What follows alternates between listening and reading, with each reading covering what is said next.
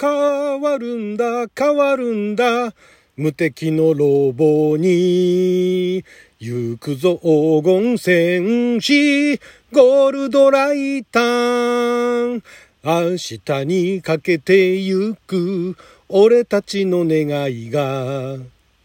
届いているか聞こえるか、遥かメカ次元。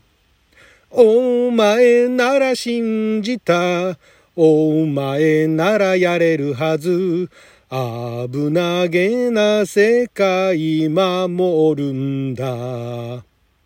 風を切って飛び立て、ライタン軍団。戦う戦う舞台は大空だ。正義を秘めて、勇気に燃えて、行くぞ黄金戦士、ゴールドライター。あなたの12分をちょっと拝借。こんにちは。ラジオ神の神ふみかつです。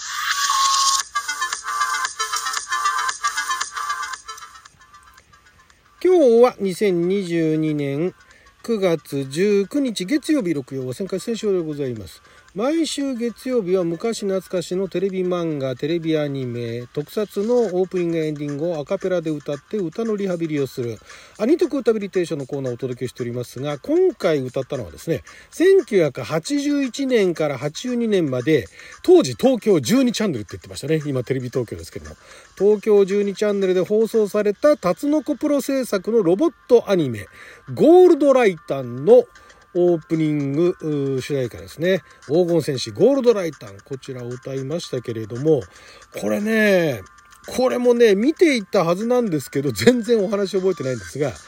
まあ、あの、まんまね、この名前の通り、金色のライターなわけですよ。主人公っていうか、メインのメカがね。で、あの、ロボットと、その、ロボットたちの戦いに、ロボットと人間の少年が、まあ、協力するっていうパターンの、元祖的な、あまあだから鉄人28号みたいなのありますけれども、なんかその、もっと、なんですか、ロボット軍団と、その人間たちが協力して、で、特に少年が協力して戦うっていうと、まあ、有名なとこだと、後々トランスフォーマーだとかね、勇者シリーズだとかありますけれども、それの、まあだから、元祖的なね、存在なわけですね。で、まあ当時結構ね、おもちゃも売れたんで、当時の子供たち、だから今、1981年でしょ ?1981 年の子供たちは今もう私ぐらいの年になってますけれども、そこら辺のね、当時男の子、女の子も見てたかもしれないんですが、は多分ね、あ、でも東京12チャンネルだから全国展開はしてないのかな？わかんないですけども。で、これあのまあお話も全然覚えてないんですが、まあメカ次元っていう、えー、ところから、えー、なんだっけな、敵のね、あとね、敵がね、ウヨッカー、サヨッカー、真ん中っていうのがいるっていうのは覚えてるんですけどね。そこら辺ぐらいまでは覚えてるんですけれども、あんまり細かいとこ覚えてないんですが、あと主人公の声やってたのが井上陽さんね。今はなきゃあの、セイラさんの声をやってたね、井上陽さんが、えー、主人公の少年をやっていたと。いうところで、ゴールドライターの声も二俣さんがやってましたね。二俣和成さんがね。だからロボットたちもみんな喋るんですよ。トランスフォーマーみたいにね。で、えー、あそうですね。敵の大王がイバルダ大王ですね。立壁さんがやってたイバルダ大王ですね。メカ次元の独裁者ですね。メカ次元に歪みが生じて、そこからメカが集って誕生したという、そのイバルダ大王と、お右翼か左翼か真ん中がいたっていうね。そこら辺までは覚えてるんですけど、細かいお話のところまでは覚えてないんですが、で、これ、すごいシンプルなロボットで、で、変形するんですよ。だから最初は見た目はライターなんですよ。ライターなんだけど、ガチャガチャガチャってやってやっていくと、なんかいろんな、あの、ものにロボットに変形するだけじゃなくて、まあ、ロボットに変形するんですけれども、それがだから、なんでしょうね、あの、文房具みたいなのになったりだとか、あと、だから何ライターって言ったかな、スコープライターとか、そうだから円柱形のライターから高性能スコープを内蔵した、えー、偵察策的に優れたロボットに変形したりですとか、あと IC ライタン。IC ライタンは、なんだろう、どんな形だったかな。えー、IC ライターにしたとタイムライタン、電磁ライタン、メカニックライタン、コンピューターライタン。もともとだからパッと見ちっちゃいライターなんだけども、それがみんな配信して、で、さらにあの、えっ、ー、とね、なんかあるあの異次元のとこかなんかに行くとでかくなんですよね だからなんなんていうんですか？あのリアルな世界というよりかはその戦う世界のところに行ってなんかの巨大化していくみたいなね。なんかそんな感じだったと思うんですけどもこれやっぱり辰野プロさんなんで今見てもしっかり作画がされてるなというのが分かる。特にオープニングなんかそうですけどもね。でこのオープニングの歌を作られた作曲編曲されたのが、えー、作詞が誰だ？ああそうか。作詞と作曲をあの山本正幸さんですね。タイムボカンシリーズでおなじみの。タイムボカンシリーズ以外でも結構作曲されていらっしゃる山本さん作詞もされてます作詞作曲をされて編曲を千と川内さんってあの千と川内さんですね千と川内さんで千と川内さんっていうと結構あの歌謡曲のバックバンドだとかあのアレンジャーだとかであの有名なというかご活躍されてた方でで、まあ、甲斐バンドなんか特に結構やってましたよね。ただね、アニメの歌ってのはそんなにあの、えっ、と、ニルスの不思議な旅ぐらいですね。ニルスの不思議な旅とあと乱歩か。あたりに参加されてたということなんですが、ゴールドライターでも編曲をされてると。このだから編曲はかっこいいですね。特権テンコテンケン特権スタレンデレンテンっていうね、この最初のね、あれは何ですかね。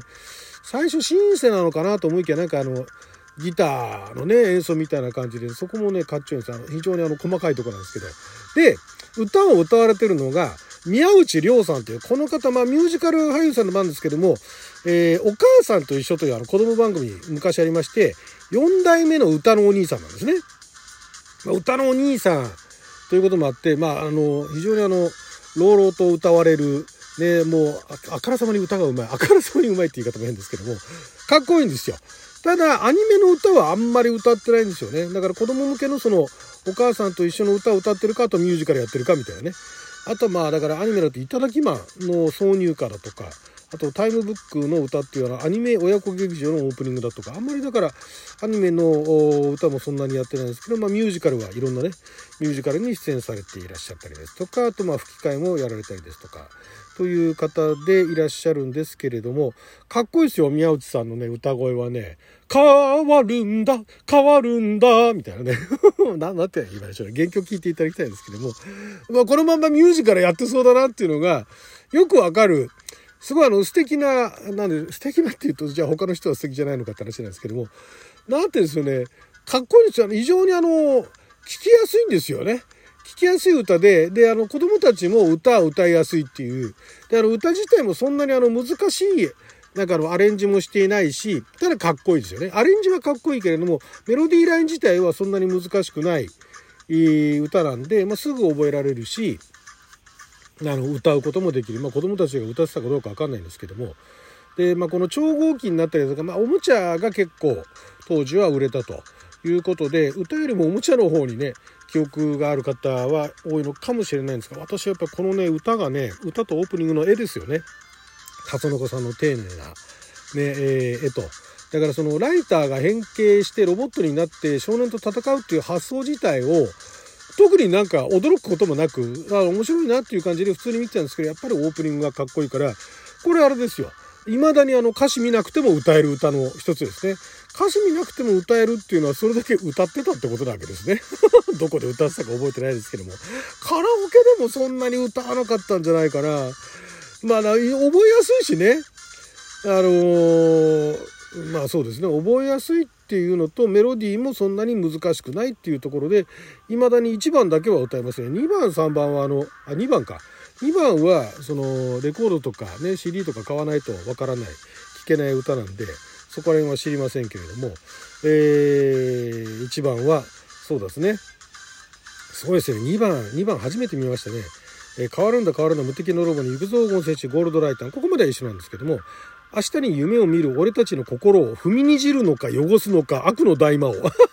すごいな、これ。踏みにじるのか汚すのか悪の大魔王ってあの宮内さんが朗々と歌ってるんですね。お前だけ憎んだ、お前だけ愛せない。怪しげな影を断ち切るぞ。へえ、そんな歌なんだ。すごいですね。で、その後は、風を聞いて飛び立て以降は同じですね。あ、ただ、正義を秘めての代わりに平和を読んで未来に燃えてなんですね。ここだけあれなんだな。あの、一番はね、あの、ゴールドライターたちに向けて、あるいはゴールドライターたちからその主人公のヒロたちに向けて、お前なら信じた、お前ならやれるはず、危なげな世界守るんだというふうに言ってるように聞こえるんですけども、だから2番はあれですよね、完全に敵に向けての、あれなんですかね、歌詞なんですかね。大魔王に向けて、あの、イバルダ大魔王、イバルダでしたっけ？えー、大魔王に向けての、これメッセージなんですかね？なかなかさらっと入ってますけども、ちょっとドキッとしますね。イバルダですね。イバルダ大魔王に向けて、えー、踏みにじるのか、明日に夢を見る、俺たちの心を。踏みにじるのか、汚すのか、悪の大魔王。そういう歌なんですね。まあありますけどね、そういうあの、なんですか、ライバルとか敵に向けてにね、敵を、あの、ふざけんじゃねえみたいなね、そういう 歌っていうのは、あの、他のあの、アニメの主題歌とか特撮の主題歌とかにもありますけれども、2番に加えてさらっと入ってるっていうところがいいですよね。あの、シングルとかその、レコードとか買った子じゃないと聴けないっていうね。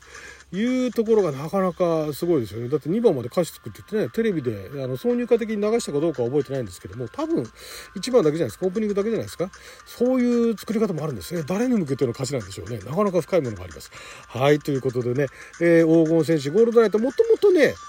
最初ゴールドライタンというタイトルだったのが、再放送の時に黄金戦士ゴールドライタンというタイトルに解題されたそうなんですけれども、